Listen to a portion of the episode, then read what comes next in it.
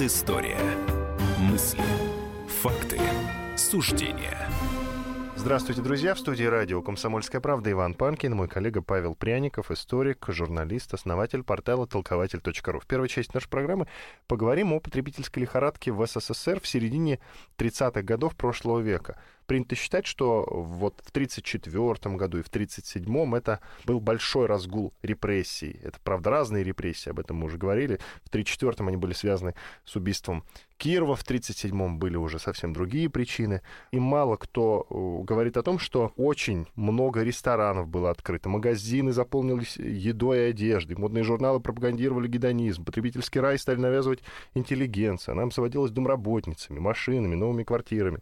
Вот, кстати, насчет квартир. Потом в СССР приобрести квартиру это была очень сложная задача. Даже многие большие политики, тогда политиков не было в традиционном понимании, но даже большие известные люди не могли себе позволить купить квартиру, сколько бы денег у них не было. Вот. Модными в 30-х годах стал теннис. С бешеным успехом пользовались джаз и фокстрот. Э, партийный максимум наклады был отменен. В общем, произошел такой крутой поворот. Его еще называют обуржуазиванием сталинского режима и отказа от революционных идеалов. Павел, с чем вдруг такой поворот был связан? А, связан был с несколькими причинами. Первая причина – это все же окончание первого этапа индустриализации и первого этапа коллективизации. Это тяжелейшие годы, которые прошли под знаком голода, лишений, под знаком, ну, действительно большой, большой работы, работы без выходных. И конец 1934 года Сталин посчитал, что, ну, вот основные как бы работы выполнены, народу нужно немного, что называется, расслабиться. Это первое. Второе было связано с тем, что в бюджет, э, бюджет становился дефицитным. Товары распределялись по карточкам, по твердым ценам. Э, многих товаров просто не было. Э, когда мы говорим там о потребительском рынке, то был очень узкий ассортимент продуктов, одежды, каких-то товаров для дома. И здесь большую роль сыграл э, нарком внутренней торговли Вейцер, который с конца 1934 года проводил э, каждую неделю по несколько часов в кабинете у Сталина, рассказывая и доказывая тому, что нужно отменять карточки, что страна готова к тому, чтобы спокойно и свободно продавать все эти товары и наполнять бюджет.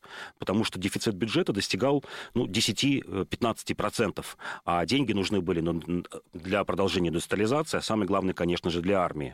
И выкладки, все, которые Вейцер приносил Сталину, Сталин немножко опасался, поддержал Вейцера нарком пищевой промышленности Микоян, который доказывал, что да, пищевая промышленность уже готова к тому, чтобы выпускать большой ассортимент товаров, что продуктов достаточно, хлебозаготовки идут прекрасно. Например, 1934 год а, хлебозаготовки, то, что гарантированно сдавалось государству, они были 26 миллионов тонн а, зерна. Для сравнения, во время голода еще два года назад, 1932 год, эта цифра была 8, 12, 14 миллионов, то есть в два раза рост. И 1935 год. Отменяются карточки на хлеб. Цены немного повышаются, зато ассортимент в магазинах становится ну, действительно чем-то похож, может быть, на современные магазины. Вот такая, это не то что реклама, а описание Елисеевского магазина. Это вот их такой буклет, в котором рассказывается, сколько и чего у них находится в Елисеевском магазине. А, например, приводится 38 сортов колбасы, они пишут, мы начали выпускать три новых сорта сыра. Камамбер, Бри и Лимбургский. А всего сортов сыра 18. 200 сортов конфет и печений. 50 сортов хлебных изделий. Мясо 9 видов. Живая рыба. Ну и так далее.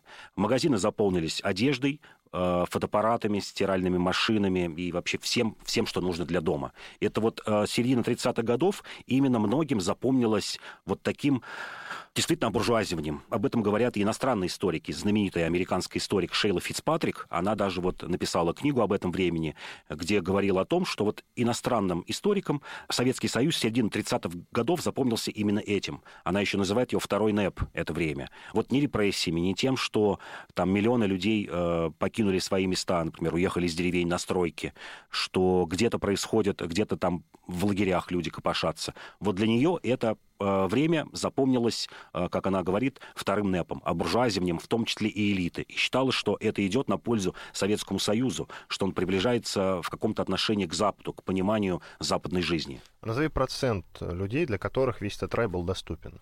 Ну вот по, в больших городах, конечно, этот весь рай был доступен для 10-15%. А ну, по стране... Немало, немало, немало, немало, да. А это, безусловно, например, э, техническая интеллигенция, высшая техническая интеллигенция. А та же Фицпатрик, например, говорит о том, что 33-34 год, примерно вот эти годы, заканчивается шельмование так называемых спецов, людей, которые еще до революции участвовали ну, в каких-то в каких-то работах, были вот, что называется, людьми из там, высшей интеллигенции, из буржуазии. А, чуть позже уже была сталинская конституция 1936 года, которая а, отменила такой тип людей, как лишенцы, а, которые, например, лишались избирательных прав, быть избранными какими-то депутатами, работать в высших органах власти.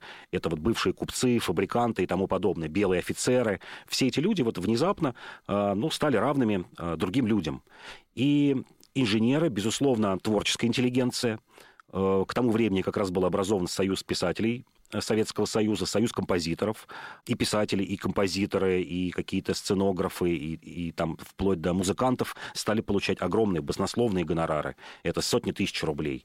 А, для примера, вот зарплата инженера в Москве, средняя была зарплата инженера 500 а, рублей. При этом э, своей домработнице, которую они брали из деревень, они в среднем платили 20-25 рублей. Ну, еще домработница у них жила бесплатно и питалась. Вот сравните оклады как бы высших лиц и э, низовых работ. То есть это 1 к 20 получается. Вот какие, кстати, вот зарплаты были у людей по классам, если перечислить? А, по классам, ну, рабочий получал где-то 250-270 рублей. Вот, как я говорил, инженер 500 рублей. Рядовой писатель только за то, что он состоит э, в Союзе писателей, в Союзе писателей мог получать 800 и 1000 рублей. Не говоря а, о том, не говоря о том, что у него гонорары. Да, да, да, что ему платится за каждую постановку. Тогда же, например, вводится понятие авторского права. Это отчисление за каждый показ кинокартины, за каждое исполнение песни, за каждое исполнение а, какой-то пьесы. То есть, э, ну, вот как сейчас авторское право, да, процент был от одного до полутора процентов от всех сборов. А, это же время запомнилось тем, что перестал шельмоваться, например, большой спорт. А, как раз это время первого чемпионата Советского Союза по футболу. Низовой спорт становится популярным например, теннис, э, крикет, э, шахматы – это время больших парков культуры. Наконец, конец 1934 года снова открываются рестораны. Вот было 4 года, с 30 по 34 год, когда рестораны работали только за валюту или для иностранцев. Валюта была для, нужна для индустриализации. И вот реклама, например, ресторана «Метрополь», э, они пишут о себе, что приходите к нам, у нас в центре зала в бассейне плавает живая стерлядь. Вы тут же ее можете разделать, ну, повар разделает ее при вас и тут же приготовит. У нас играет э, чешский джаз. А, гостиница «Националь» тоже пишет, что приходите, у нас э, играет утесов, у нас там на выбор 95 блюд, то только вот приходите и заказывайте. И это, конечно, было шоком, э, потому что это произошло в довольно-таки короткий период. Вот еще 34 год хлебные карточки, парт максимум, э, по-моему, 225 рублей. Это сумма, выше которой не мог получать партийный чиновник. Это вот, он был ограничен этой суммой.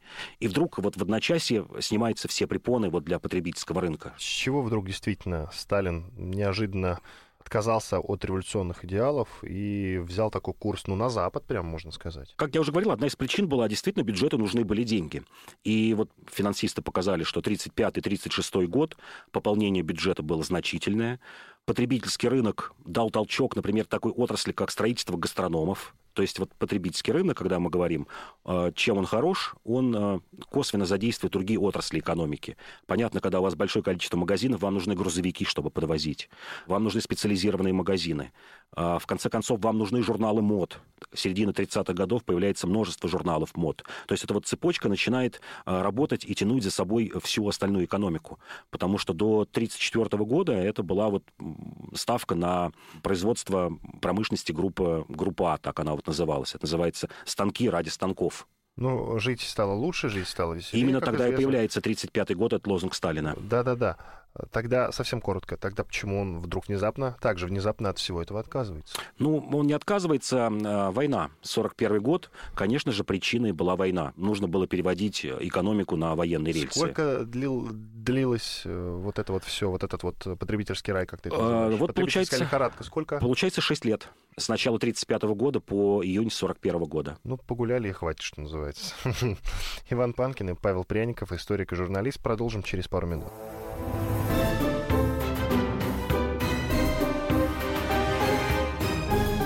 Предыстория. Мысли, факты, суждения. Товарищ адвокат! Адвокат! Спокойно, спокойно. Народного адвоката Леонида Альшанского хватит на всех. Юридические консультации в прямом эфире. Слушайте и звоните по субботам с 16 часов по московскому времени.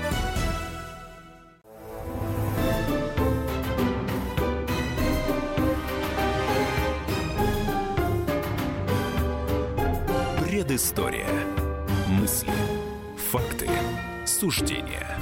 Вторая часть программы «Предыстория» в студии радио «Комсомольская правда» Иван Панкин и мой коллега Павел Пряников, историк и журналист. И сейчас будем говорить про масонов в СССР. Инфоповодом к такому разговору послужила интереснейшая новость. Ну, я начну с предыстории. А, известный политтехнолог и политик Андрей Богданов, вы все помните его по 2008 году, тогда он баллотировался в президента России. Я его процитирую. «Я могу сразу заявить, что я иду кандидатом в президент на эти выборы 100%. И казалось бы, ну что в этом странного, интересного или любопытного? А то, что господин Богданов является масоном. А масоны, как говорит э, великий секретарь Великой Ложи России Павел Строганов, масоны, внимание, политику не лезут. Вот эту цитату вы в ходе нашего разговора сейчас услышите от самого Павла Строганова. Мы до него дозвонились, поговорили с ним. Вообще очень интересна судьба масонов вот в СССР. А когда масоны пришли вот в Советскую Россию? Или они были уже при, царс... при царском режиме? Они были при царском режиме. Это конец XVIII века, расцвет масонства. А, например, Новиков, Э, знаменитый э, издатель и такой просветитель, и были запрещены уже после восстания декабристов окончательно в начале 30-х годов Николаем I, как раз именно по той причине, как он считал, что масоны активно вмешиваются в политику. Вмешиваются не в том смысле, что они что-то диктуют, вот неправильно иногда понимают вмешательство масонов в политику, а неизбежно любая тайная организация, она подчиняет себе политическую волю. То есть люди собираются вроде бы с благовидной целью там, обсуждать какие-то оккультные дела, ну, с благовидной, как им кажется, э, что ничего в этом крамольного нет. Думают, как достичь блаженства души, как там приблизиться э, к каким-то своим идеалам. Но любая закрытая группа, тем более в которой собираются чиновники, военные, спецслужбисты, э, образуют какие-то неформальные связи. И эти связи начинают превалировать над политической, еще раз скажу, волей волей, потому что человек начинает определять свои действия, например, не службой государству или даже службой партии, а службой именно этой тайной организации, потому что он считает, что эта организация, она самая правильная, потому что именно только она позволяет человеку раскрыться и чего-то достичь. И примерно так было и в начале 20 века. Вот когда, например, некоторые масоны заявляют, что нет, масоны вот не шли ни в революцию, никакого участия не принимали. Да, конечно, не принимали, не принимали в прямом смысле, что вот масонская ложа вышел на улицу с транспарантами и, например, там захватила почту или телеграф. Нет, все проходило по-другому. Например, э, в предреволюционный период, это 16-й год, э, существовала ложа «Великий Восток народов России». Ну, проводила и проводила какие-то свои ритуалы. Люди собирались, неизвестно, чем занимались. Вот опять нужно понимать, почему у нас мало информации о масонских ложах. Потому что, как пример этой э, э, ложи «Великий Восток», никаких бумаг внутри этой ложи не составлялось, не писалось. Если такие бумаги все же были, они тут же сжигались. То есть э, после масонских лож не остается никакой документации. Вы ничего не можете предъявить этим людям. Э, все происходит устно. И поэтому Поэтому, конечно, возникает некий такой ореол таинственности, а чем они там занимаются. Спецслужбы ну, в те времена еще не прослушивали, не было прослушек. Ну, пытались какие-то бумаги обнаружить, ничего нет. Подсылали каких-то своих людей, люди общаются с какими-то тайными знаками непонятными. А все это привело к тому, что в 16 году люди, входившие в эту ложу Великий Восток России, получилось так, что там собрались люди из разных политических организаций, часто в реальной жизни враждовавших между собой. В первую очередь, конечно, представители политических партий. Например, в 4 Государственной Думе кадеты, октябристы, эсеры и меньшевики, кто-то ненавидел друг друга, кто-то просто вел э, длительные баталии друг с другом. А вдруг в этой ложе, на этом заседании все вот эти проблемы были, отбрасывались, и люди решали какую-то одну общую проблему. А одна общая проблема была, конечно же, свержение царя. Все понимали, что у нас много различий, как они говорили, у каждого есть свое представление об идеале, но в чем мы едины? В том, что царь, безусловно, является ну, такой гирей, ношей на ногах России, его нужно свергать сказать. А как масоны вели себя вот уже в 20-х годах? И самый любопытный момент, им реально на руку была революция, смена власти в России? Да, безусловно. Безусловно, была с, э, после февральской революции. Все эти ложи, ну, они и тогда были, не то что сказать, запрещены. Это для получения больше власти. Для получения больше власти, это раз. А второе, для более тесного общения со своими коллегами в Европе. Потому что, например, царская, царская охранка э, все же препятствовала, э, не давала таким широким контактам, например, этих, этой ложи «Великий Восток», скажем, с французскими или английскими коллегами. Потому что усматривала в этом, ну, какой-то шпионаж, ну, просто что-то непонятное. И тут февральская революция, они начинают тесно друг с другом общаться, а, начинаются ну, какие-то встречи, причем открытые, а, большая делегация едет в 2017 году в Англию, где встречается со своими коллегами. Ну и, в общем-то, что называется, ну, происходит такая глобализация вот на этом уровне. И это, безусловно, до этого царскую охранку это все настораживало, а сейчас это все становится открытым и, в общем-то, даже, даже привлекательным для многих. Насколько я понимаю, Сталин все же решил от масонов избавиться и разогнал все масонские ложи. Когда это произошло и почему он так решил? Окончательно считается, что где-то середина 30-х годов, когда последние такие значительные э, представители э, из масонских лож были арестованы, кто-то расстрелян, кто-то посажен в лагерь, но расцвет этих лож – это середина 20-х годов. И это было связано с несколькими причинами. Первое, э, ГПУ действительно пыталась понять, и как-то использовать, вот как им казалось, оккультизм этих лож. Они пытались ну, понять, что-то там происходит, ведь ради чего-то люди идут, что-то там делают. Может быть, это как-то можно поставить на службу э, Советской России или хотя бы на службу э, нам, чекистам.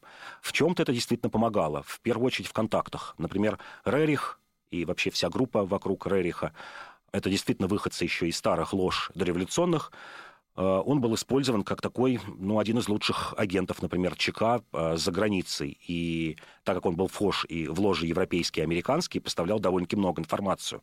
То есть в этом смысле ложи были полезны. А второе, э, для чего эти ложи, ну, скажем так, разрешались. Я не скажу, что там приветствовалось э, там, создание новых лож, но, скажем так, закрывались на них глаза. Второе – это такие центры кристаллизации, когда считалось, что вот ложа, она притягивает людей э, чудаковатых одновременно, одновременно недовольных, каких-то оппозиционеров, что не нужно каждого ловить по отдельности по углам, а вот мы э, создадим организацию или просто, скажем так, будем позволять ей существовать. И эта организация будет привлекать десятки, сотни людей, и вот всех мы в одном месте и возьмем. Во всяком случае, будем знать, чем они все вот в одном месте занимаются. То есть это такая двоякая цель преследовалась. Первое – это вот использование масонских лож э, спецслужбами как агентов, в том числе за границей. А вторая – это вот такая точка кристаллизации для выявления скрытых оппозиционеров. Ну, ты видишь, любопытный момент, все-таки сами масоны, судя по всему, опровергают причастность к политике вообще. Ну вот я уже говорил о том, что мы послушаем обязательно комментарий Павла Строганова. Это великий секретарь Великой Ложи России. Кстати, любопытный момент. Все слова должности пишутся с большой буквы. Великий секретарь Великой Ложи России. Вот такой любопытный момент. Итак, слушаем Павла Строганова о том, какое влияние масоны оказали на революцию 17 года. Утверждение некоторых историков и некоторых людей о том, что масонство сыграло какую-то роль в революции 17 года, на самом деле ничего общего с тем понятием настоящего масонства, которое знаем мы и знают настоящие историки, абсолютно не имеет. А действительно, в начале 20 века существовало существовала некая организация, которая называлась Великий Восток народов России и мнила себя масонской. На самом деле э, эта организация не входила в всемирную семью э, Великих Лож, не являлась масонской по сути, то есть даже не проводила никаких ритуалов. Масонская являлась только по названию. Действительно, там было огромное число и членов Временного правительства, и министров, э, и кого там только не было. Но на самом деле это было не масонство, это была политическая организация, просто мимикрировавшая под Великую Ложу, и не более того. То есть, по факту, масоны в революции 17 года никакого участия не принимали. Это Павел Строганов, великий секретарь Великой Ложи России. Павел, ну ты видишь, опровергает причастность к политике вообще. Интересно, зачем им это надо? По-моему, это очевидно, и все об этом говорят и знают. Ну, мне кажется, важно просто само упоминание масонов и масонских лож. Это, возможно, притянет какое-то число неофитов. И это, наверное, способ напомнить о себе. А масонская ложа существует на взносы ее членов. Понятно, это деньги, это какое-то влияние в органах власти. Возможно, не то, которое у них есть, э, но которое, вот как им хочет казаться, должно, должно быть. То есть, мне кажется, здесь э, чисто такие прозаические причины. Понятно, что шансов на избрание таких людей немного, но способ о себе заявить громко, привлечь каких-то новых членов, обратить внимание на себя. Это действительно такая хорошая форма. Но на Западе, насколько я понимаю, совсем другая ситуация. Например, говорят о том, что Черчилль тоже состоял в масонской ложе, да? А Сталин у нас почему-то масонские ложи разогнал. Есть тут связь какая-то? Да нет, связи никакой нет, потому что Сталин не терпел конкуренции. Вообще спецслужбы считали, что, в общем, какая-то тайная организация должна быть одна, которая называется ЧК, ГПУ, НКВД. А все остальные — это такие прямые конкуренты. Тут, в общем-то, все понятно. Иван Панкин и Павел Пряников, историк, журналист, основатель портала толкователь.ру. Продолжим через 4 минуты после полезной рекламы и хороших новостей.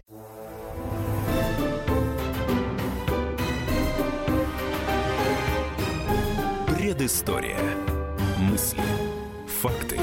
Суждения. Магеллан прошел вокруг света за три года, и его знает весь мир. Фок и паспорту потратили 80 дней, и про них написали книгу. А с нами это можно сделать всего за полчаса. Знаменитые путешественники в прямом эфире расскажут, где побывали, что увидели и через что пришлось пройти, проехать, проплыть и пролететь. Совместный проект «Радио Комсомольская правда» и Русского географического общества «Клуб знаменитых путешественников». Отправление каждый четверг в 12.05 по Москве.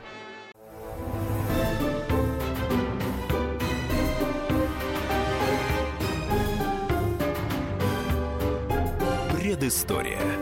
Мысли. Факты. Суждения. Иван Панкин и Павел Пряников, историк, журналист, основатель портала толкователь.ру.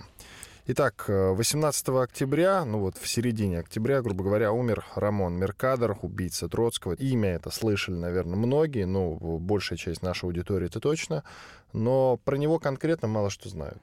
Этот человек вошел в историю как агент НКВД, убивший ледорубом э, Льва Троцкого. 20 лет своей жизни он провел в тюрьме, подвергался пыткам. Как я знаю, в конце жизни уже очень плохо спал, потому что ему снились кошмары.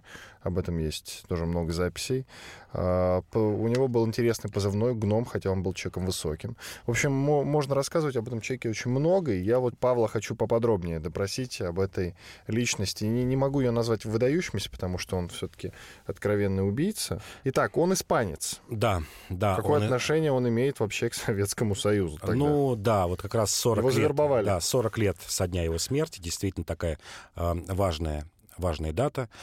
Э, человек выдающийся был тем, что человек олицетворял в себе, вот я бы сказал, такой концентрат революционного фанатика – вот 30-е годы, кажется, что уже уходит этот фанатизм. Вот он был в 17-х, э, в 17 году, в 20-е годы.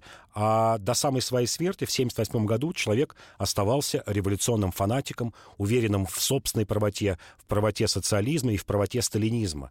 Как ни странно, вот когда он, отсидев 20 э, лет в тюрьме, действительно подвергался пыткам, потерял серьезное здоровье, а пытали его э, по простой причине, хотели узнать его настоящую фамилию, потому что было несколько паспортов, и на бельгийского гражданина, на канадского гражданина. И вот вспоминает, когда он приехал сначала на Кубу, а потом в Советский Союз, до 75 года, с 60-го, 15 лет он жил и работал в Институте марксизма-ленизма, вот сотрудники, которые с ним работали, а, характеризовали его как как фанатика, что вроде бы все закончилось. Вот представьте, даже уже Хрущев ушел, началась эра Брежнева, такой консерватизм, застой, спокойствие, а человек все равно был уверен в том, что сталинизм — это лучшая э, форма правления, что нужна мировая революция. И, кстати говоря, не выдержал, как ему вот казалось, этого застоя, и последние три года жизни он провел на Кубе э, с 75 по 78 год, потому что считал, что вот Куба — это олицетворение такой мировой революции. Она была, э, Куба в то время действительно нацелена на такую внешнюю революционную экспансию. Она помогала, ну вот чуть позднее начались бои в Анголе, где Куба принимала огромное участие. А вот в это время, когда Меркадо приехал на Кубу от середины 70-х годов. Куба принимала огромное участие в революционных движениях в Латинской Америке. И искренне считали кубинцы, что вся Латинская Америка, Южная и Центральная Америка должны стать социалистическими.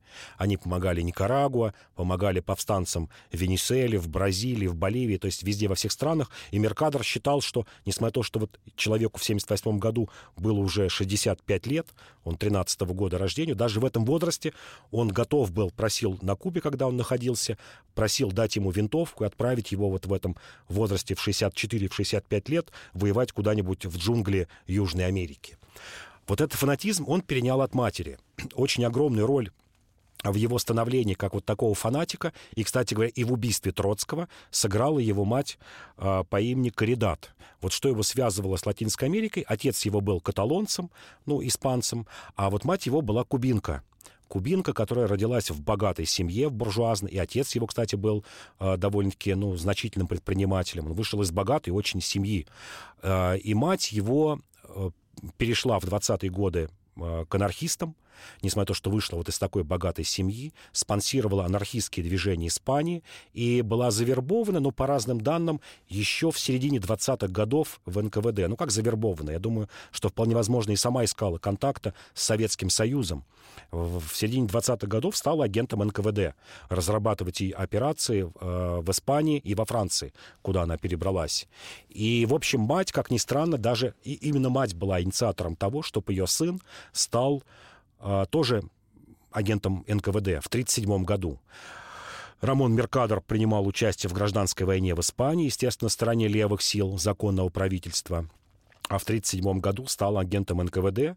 А НКВД увидела в нем действительно, возможно, хорошего диверсанта, потому что человек был хорошим актером, знал несколько языков, кроме испанского знал французский, английский в совершенстве, потом изучил русский. Вот такая способность к языкам была, а главное поняла, что это человек-фанатик, готовый на все, ради революционных идей. И ведь на Троцкого было несколько покушений, подготовка была э, самой мощной за три месяца до его смерти в августе 40 года, э, года. Это художник Сикейрос, мексиканец, когда был совершен вооруженный налет на укрепленную виллу Троцкого с автоматами, стрельба была, ну, прямо как в боевиках. И это не удалось, и этим направлением руководил один из таких, ну, я бы сказал, выдающихся с точки зрения диверсий, выдающийся э, диверсант советский Наум и Тингон, и он уже вот печалился, что ему делать. Сталин поставил ему такое задание. Полтора года идет подготовка к убийству Троцкого, никак подступить не могут. И вот он понимает, что есть подходящий человек на эту на исполнение этой операции, это Рамон Меркадер. В то время ему 27 лет, он очень быстро внедрился в окружение Троцкого, ему поверили. Он э, ради, ну как вот часто показывают в шпионских детективах, использовал женщину для достижения своих целей, секретаршу Троцкого. Ну, как будто бы влюбился в нее, она его представила Троцкому, он примерно месяца полтора вживался в роль такого поклонника Троцкого и вот совершил убийство так, что ни, никому не приходило в голову, что это может быть диверсантом. Ему верили все, и верил сам Лев Троцкий, который тоже был опытным революционером, прошел и через подпольную борьбу, и через диверсии, и через э, военные бои, как считалось, э, хорошо разбирался в людях, но вот даже Троцкий поверил в то, что Меркадор — это вот не тот человек, э, как, вернее, ну да, не тот человек, за которого себя он выдает. Э, давай попытаемся ответить на вопрос, зачем он убил Троцкого, Меркадор. Я знаю такую версию. Было понятно, что надвигается война. Дело произошло в 1940 году. И, как думали многие, я даже полагаю, что и Сталин так думал, что, скорее всего, Троцкий подхватит эту волну. Советский Союз не сможет быстро отвечать на агрессию немцев и стран-союзников. И Троцкий подхватит эту волну и поспособствует э, победе фашизма. Да, действительно, такая идея была. Э, о ней узнали вот документально только ну, последние лет 10-15, когда стали открываться и западные архивы, и, как ни странно, э, узнали через архивы финской разведки. 39-40 год, это как раз война Э, между Финляндией и Советским Союзом, зимняя война, и финны пишут, э, причем пишут, э, ссылаясь на немецкие разведывательные круги, что, возможно, лучшим правителем завоеванного Советского Союза был бы как раз, как раз Лев Троцкий, и что вроде бы немцы ведут переговоры с его окружением, это, напомню, вот зима 39-40 года, о том, что Троцкий может возглавить вот такое антисоветское движение.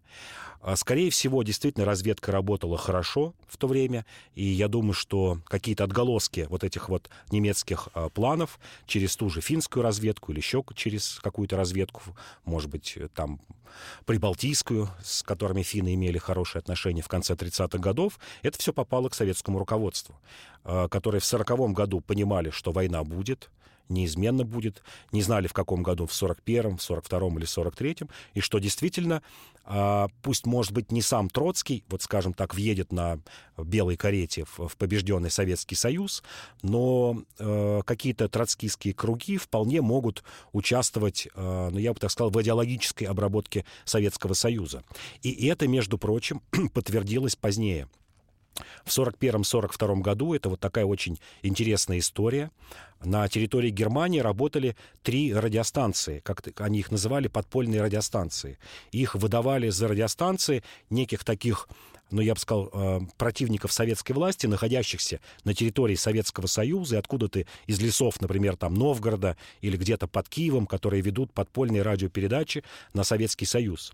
Так вот, три радиостанции. Какие силы были задействованы? Первая радиостанция это была троцкистская, то есть шла э, пропаганда на советских людей с точки зрения Троцкого. Вторая это была русский национализм, это такой, как, которые были заражены антисемитизмом, э, говорили о том, что вот Сталин грузин, вокруг евреи, переходите на сторону Гитлера.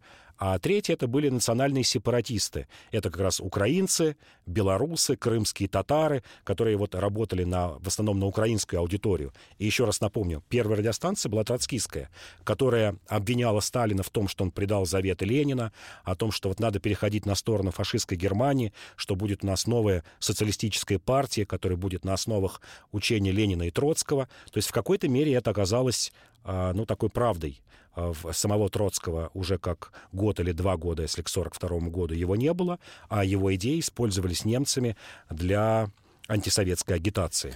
Ну и самым страшным преступлением в Советском Союзе, обвинением скорее, обвинением в Советском Союзе был именно вот троцкизм. троцкизм. Ты троцкист. Вот страшнее ничего нельзя было И сегодня, услышать. сегодня, между прочим, идет дискуссия, начал ее депутат Милонов, и подхватили многие другие депутаты, и, и политики, и общественные деятели о том, что э, нельзя, как они говорят, реабилитировать Троцкого и Тухачевского. Вот две фигуры из э, того времени, которые остались, ну, я бы так сказал, э, в какой-то мере и оболганными, э, оболганными, и в какой-то мере непонятыми. Вот эти две фигуры. Реабилитировали уже давно Бухарина, Рыкова, вот всех тех людей, которые прошли через процессы 30-х годов, а Троцкий, Тухачевский так и остаются, видимо. А ты как считаешь? Я считаю, что надо реабилитировать. Но Троцкий, э, Троцкого точно реабилитировать, и Тухачевского реабилитировать, да, конечно потому что один это герой революции, это один из создателей главных и Красной Армии, и Советского государства, а второй видный э, военачальник и человек, приложивший руку в том числе, хотя и погиб до начала Великой Отечественной войны, был расстрелян, но приложил руку к, к советской армии, Красной армии, которая выстояла против Гитлера. Иван Панкин и Павел Пряников, историк, журналист, основатель портала толкователь.ру. Сейчас прервемся.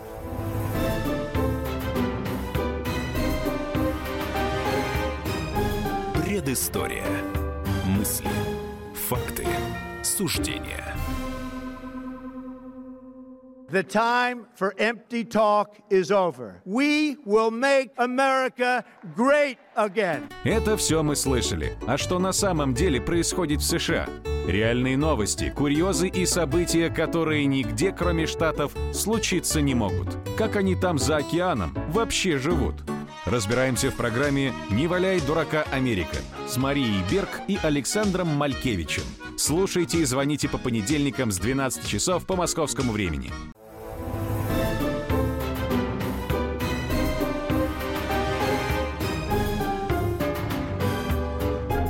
Предыстория. Мысли. Факты. Суждения. Возвращаемся. Иван Панкин и Павел Пряников, историк, журналист, основатель портала толкователь.ру.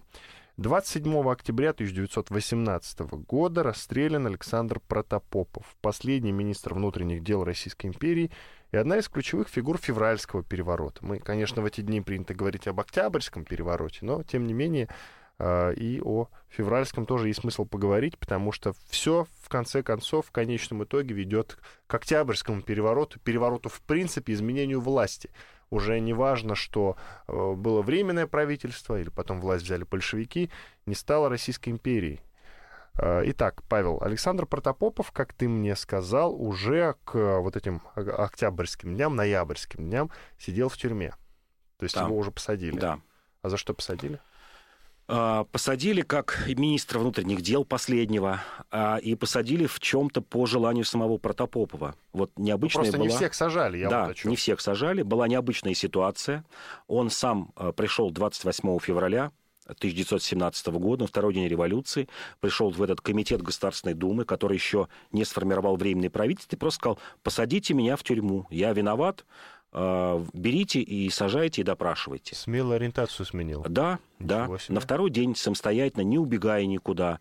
Многие связывали это, конечно, с психическим состоянием Протопопова. Потом это все выяснилось. И э, в этом смысле, конечно, он показательная фигура, э, показательная фигура такая, которая вот на фоне которой видно, до какой степени разложилась царская власть в последние годы. Начинал свою карьеру Протопопов ну, вполне обыденно для человека, для сына крупного помещика. Закончил кадетское училище, потом закончил Академию Генерального штаба, быстро ушел в отставку, не стал служить в армию, 24 года. Вернулся в свое поместье, просто был бизнесменом. Чтобы понимать, поместье у него было чуть больше 6 тысяч десятин, это примерно 6,5 тысяч гектаров земли в Симбирской губернии. Э, Был талантливым предпринимателем. Э, Уже там через 10 лет, в начале десятых годов, у него было 6 заводов, лесопилки. Он стал э, председателем Союза мануфактурщиков России. Его состояние оценивалось в 30 миллионов рублей. Вот если примерно принять царский рубль э, к нынешнему рублю за 1000-1200, то есть по современным деньгам где-то 30-40 миллиардов рублей состояние оценивалось Протопопова. И, в общем-то, э, до какого-то момента он был доволен. Вот вел свою эту деятельность, зарабатывал деньги, э, расширял свою империю, бизнес-империю, но потом пошел в политику. В третью и четвертой Государственной Думе был во фракции октябристов. Это как раз вот э, потом Ленин на его примере приводил, что неизбежно крупная буржуазия заявляет о том, что она э, должна как, как в, каких-то политических организациях отстаивать э, свои интересы. Вот приводил пример Протопопова, как вдруг э, ну, благополучный предприниматель, помещик, миллионер идет в политику, э, становится ярким думским представителем октябристов. И в конце концов, 16-й год действительно исполняющим обязанности министра внутренних дел становится в сентябре, а самим министром в декабре 16 года. То есть побыл-то буквально два месяца вот официально на этом посту. А, ничего не успел сделать ни хорошего, ни плохого. А, потом уже, конечно, выяснилось, что ну, вот, пасси- то, что называется, пассивно поддерживал переворот. Он прекрасно о нем знал, а, так как был выходцем из Госдумы, еще раз повторю. Был, а, должность у него была, а, говоря современным языком, вице-спикер Государственной Думы. Перед тем, как он пришел, э, стал министром внутренних дел общался с думскими коллегами, все прекрасно знал о том, что Госдума совместно с армией, с представителями Генштаба, с представителями и самой царской семьи, с великими князьями, задумывает сместить царя, но ничего не сделал. Это вот то, что называется такой саботаж. А, Например, глава охранки Балк к нему подходил и говорил, ну, нужны пулеметы, нужно агентов внедрять в эту среду, нужно что-то делать. А Протопопов говорил, не надо суетиться, все под контролем, ничего этого нет, зачем ты преувеличиваешь, какой заговор, чего эти люди не способны ни на какой заговор. Но это прям предательство. А, предательство, да, да, так и было.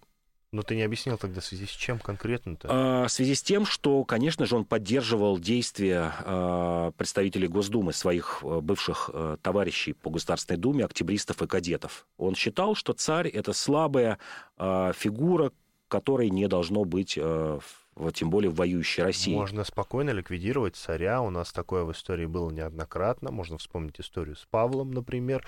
Но свержение монархии-то тут при чем? а, считал, что тогда вообще же февральская революция проходила немножко по другим лозунгам, как нам сегодня ее преподают. Она подходила, приходила под лозунгом, что мы лучше, чем царь, будем вести войну. Что царь ведет войну бездарно, а царь находится под воздействием э, каких-то ужасных личностей, э, того же Распутина, к примеру. Ну, Распутина убрали до февральской революции, но тем не менее, что царь слабая фигура, находится под влиянием плохих людей, в том числе и своей жены Александры Федоровны. Александра Федоровна играет на руку немцам, и ликвидируя царя, и ликвидируя монархию, мы делаем лучше для России. Мы в течение всего 17 года победим Германию, мы справимся с продовольственным кризисом, мы устраним вот эту клаку из царского двора, который воздействует на внутреннюю и внешнюю политику. Вот людям казалось, что они делают э, лучше для страны, что свержение монархии сделает страну сильнее. Итак, вот в эти октябрьские дни он уже находился в тюрьме. Как он реагировал на октябрьские события? Октябрьские события, как ни странно, приветствовал. А, считал, что временное правительство очень слабое, что временное правительство находится опять под влиянием, как он говорил, развращающих личностей. Вот всем недоволен был человек. Всем недоволен, да. Он в, в какой-то мере а, ориентировался на самого себя, потому что в начале 20 века а, Протопопов становится, прям другого слова не, не, не назову, прихожанином а, группы целителя Бад, а, Бадмаева. Это человек, который тоже оказывал влияние на царя. Это такой экстрасенс, как сейчас бы назвали, который пытался с помощью какой-то восточной медицины лечить людей, вводить в астрал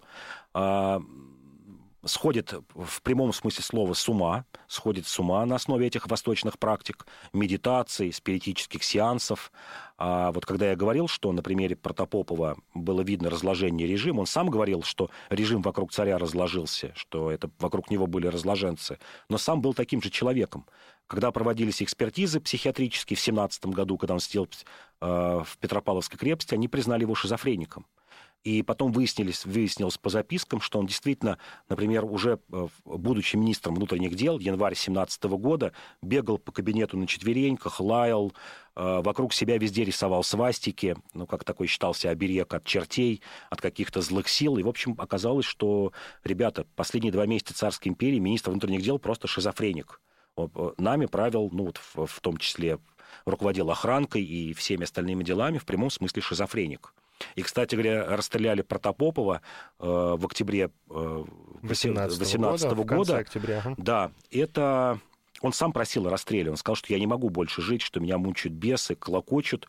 И это было обставлено как акт пролетарского гуманизма, что они застрелили неизлечимого человека, чуть ли не как эвтаназия. Вот как не смешно, это примерно так и выглядело. То есть Протопопов, я еще раз повторю, сам пришел, сдался, сказал, посадите меня в тюрьму.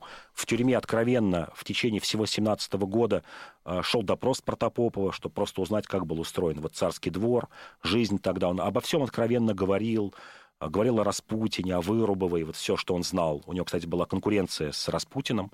Э, он считал, что Распутин плохой человек, но, в общем, ориентировался тоже на людей не лучше, чем Распутин. Тоже на каких-то целителей, на каких-то э, спиритуалистов и тому подобных личностей. Итак, ну что-то же хорошее он сделал, что-то полезное для страны за время, за то время, пока был министром внутренних дел Российской империи. Я думаю, ничего хорошего не сделал, не успел сделать. Мысли, в принципе, были неплохие у него. Он считал, например, что э, нужно срочно вводить карточную систему. Для того времени это, я считаю, было бы правильным решением, потому что э, к тому времени, зима 17 года, э, в воюющих странах и и в Германии, в странах Антанты были введены карточки на основные продукты питания. Это позволило бы стабилизировать продовольственный рынок. Вот, пожалуй, единственное, скажем так, ну, какое-то, и, то это не было решением, это было предложением, вот чем запомнился Протопопов. И запомнился, конечно, своим бездействием и саботажем. Человек, который не сделал ничего для предотвращения февральской революции. Ну что ж, спасибо. Иван Панкин и Павел Пряников, историк, журналист, основатель портала толкователь.ру были с вами. Всего вам самого наилучшего. До свидания. Павел, спасибо. До свидания.